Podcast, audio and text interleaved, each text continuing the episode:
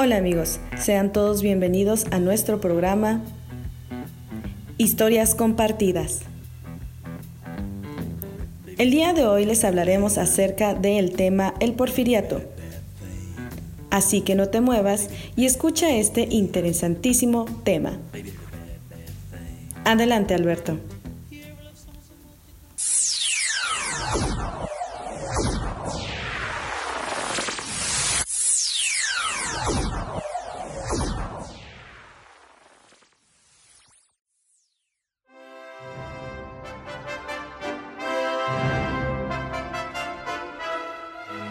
Hola compañeros, ¿cómo se encuentran? Nosotros somos el equipo conformado por Alberto, Yuriana y Gerardo. En nuestro tiempo de hoy les vamos a hablar sobre el porfiriato, hecho importante para la historia de México. ¿De qué trata el porfiriato? ¿Qué fue el porfiriato? Bien, este es un periodo que se dio en la historia de nuestro hermoso México y destacado por aquel oaxaqueño llamado Porfirio Díaz él mantuvo el poder de 1876 a 1911, con unas interrupciones y también con una huida hacia Francia. Pero ¿qué sabemos y qué es lo más importante que deberíamos saber sobre este personaje y este periodo histórico? Bien, podemos hablar de diferentes cosas, ya sea político, social, económico y cultural, ya que en todos los ámbitos tuvo influencia lo que fue Porfirio Díaz. Y tanto podemos decir que importante es que parte de la historia y hechos actuales se dieron aquí en el, en el porfiriato. Como lo puede ser la educación, la arquitectura, tradiciones y varias cosas que vamos a ir viendo durante este periodo.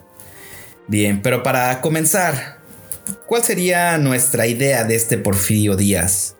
Es un militar humilde que luchó varios años en el ejército al lado de, de varios militares importantes y al mando del presidente Benito Juárez. El periodo que vamos a comprender empieza en noviembre, el 28 de noviembre de 1876, cuando por primera vez nuestro Porfirio Díaz llega al poder. ¿Cómo lo va a lograr? ¿Cómo lo va a hacer? Bien. Para llegar al poder luchó levantándose en armas. ya fue contra Benito Juárez y luego contra Lerdo de, Tejada. Realizó varios planes. uno de los más importantes, el plan de la Noria, el cual le va a dar el, el poder. Aquí un lema o que va a usar es el de la no reelección con el cual quiere quitar a Lerdo de Tejada. Recordemos que al ser un gran militar, pues tenía la influencia y el apoyo de, de varias personas. Él consigue llegar al poder. Y en su primer periodo no va a ser tan relevante los hechos que realiza. Pero en su segundo, segundo mandato, que va después de del gobierno de Manuel González. Pero antes de pasar, vamos a hablar quién fue Manuel González. Bueno, Manuel González podemos decir que fue simplemente alguien que tomó el poder y que no fue tan relevante. Lo que sí tocó a Manuel González fue una gran crisis, una crisis económica, en la cual la moneda que conocemos de aquellos tiempos estaba realizada en plata. Con la crisis, la, moneda se devalúa y pierde su, su valor monetario y ahora llega a valer más el material con el que estaba realizado. ¿Qué va a pasar? Que entonces valía más una moneda de plata por la plata que por el valor del dinero. González al darse cuenta de esto lo que pide es el cambio del material con el que estaba hecho las monedas. Y ahora van a ser, a ser hechas de níquel como las que actualmente conocemos. Eso va a generar un descontento en la sociedad y va a provocar que pidan su renuncia. No le queda de otra a Manuel González que renunciar y dejar el puesto. Claro, el puesto se lo va a dejar ahora otra vez a Porfirio Díaz. ¿Qué va a hacer Porfirio Díaz en el segundo mandato. Bueno, para comenzar, él se va a unir de todas las personas o se va a, hacer acompañar de las personas más influyentes y va a crear su forma de, de un consejo, el cual va a estar a su lado siempre durante todo, todo su mandato. Y a ellos se les va a conocer como los científicos, un grupo de personas destacadas, ya sea por su preparación académica, por haber participado en, en la milicia o simplemente porque eran allegados a él. Con ellos va a poder sobrellevar, llevar y cambiar lo que era México. Va a adoptar una idea del positivismo, de orden y progreso, que lo va a llevar muy bien a cabo. Va a cambiar toda la, forma de lo que era México, ya sea en lo arquitectónico. Me refiero a esto porque él tenía la visión o el egocentrismo de querer pertenecer a una clase alta. Su imagen o su, su idea era ser como Francia. Por lo tanto va a adoptar la arquitectura y esa arquitectura va a llegar a lo que es México. Y lo vamos a ver en los edificios que tenemos en nuestro país. Ya sea el Palacio de Bellas Artes, este, la calle de Reforma. varios, varios lugares están realizados o están copiados de lo que era la arquitectura francesa. Un hecho importante también va a ser que Porfirio Díaz se va a hacer acompañar de José Ives Limantur. Él se va a encargar de lo que es Hacienda y va a realizar muchas obras importantes, como lo es la inversión en lo que es minería, petróleo. Y toda esta inversión extranjera va a cambiar el ferrocarril. ¿Cuál es la importancia del ferrocarril? Bien, no teníamos un medio de comunicación. Por lo tanto, un medio de transporte eficiente no existía. Se va a comenzar a invertir en lo que son las vías férreas. Y con Porfirio Díaz se va a lograr comunicar desde el norte hasta el sur del país. Y se le va a dar un, un, auge a lo que es la industria. Porque ahora ya tenemos con qué intercambiar los productos o cómo llevar los productos o las materias primas de un lado a otro.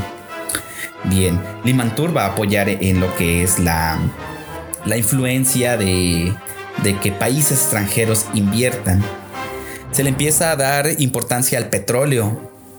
Claro, estamos hablando de que estas industrias las van a manejar los ricos que no eran mexicanos, sino extranjeros, y se van a apoderar de esas industrias.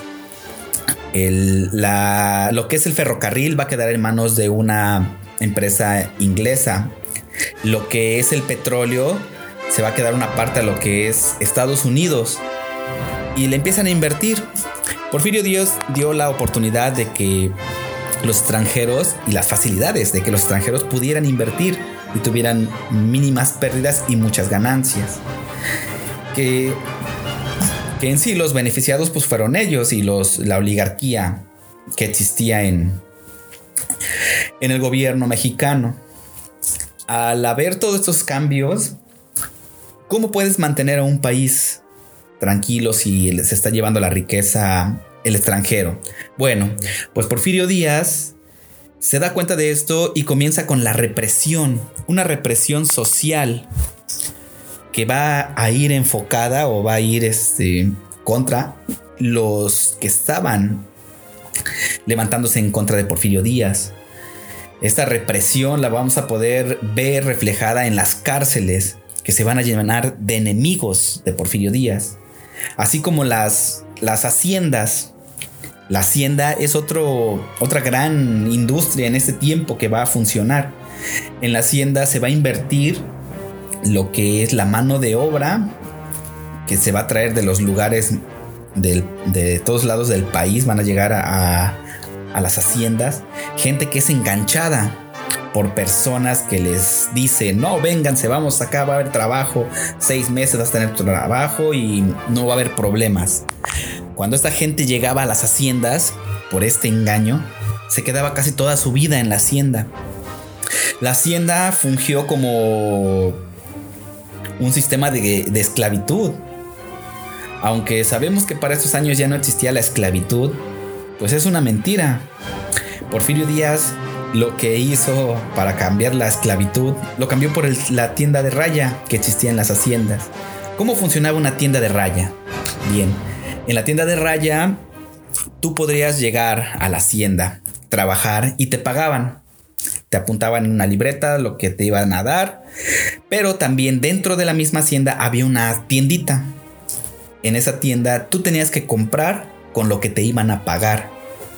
Entonces, al fin de, la semana, los pagos que recibías los podías intercambiar por más productos, pero el problema es que los productos eran muy, muy caros y quedabas debiendo.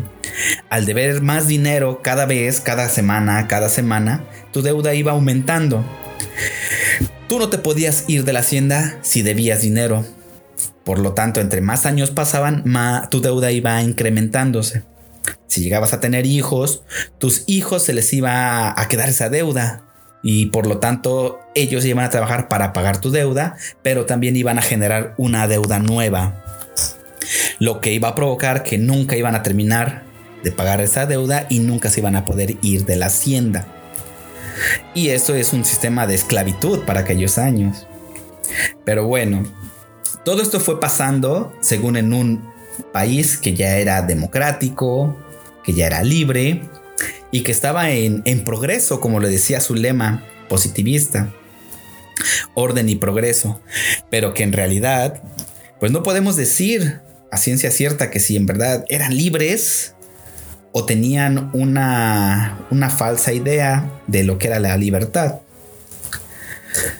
Bien, este es nuestro primer nuestra primera intervención de nuestro equipo. Espero que les haya gustado y sigan escuchando. Gracias.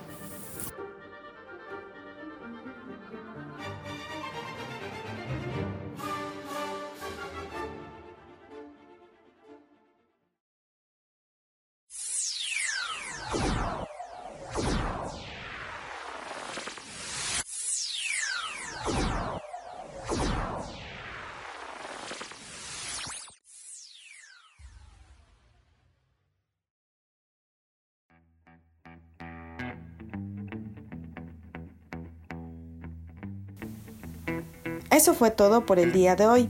Espero que les haya gustado este tema.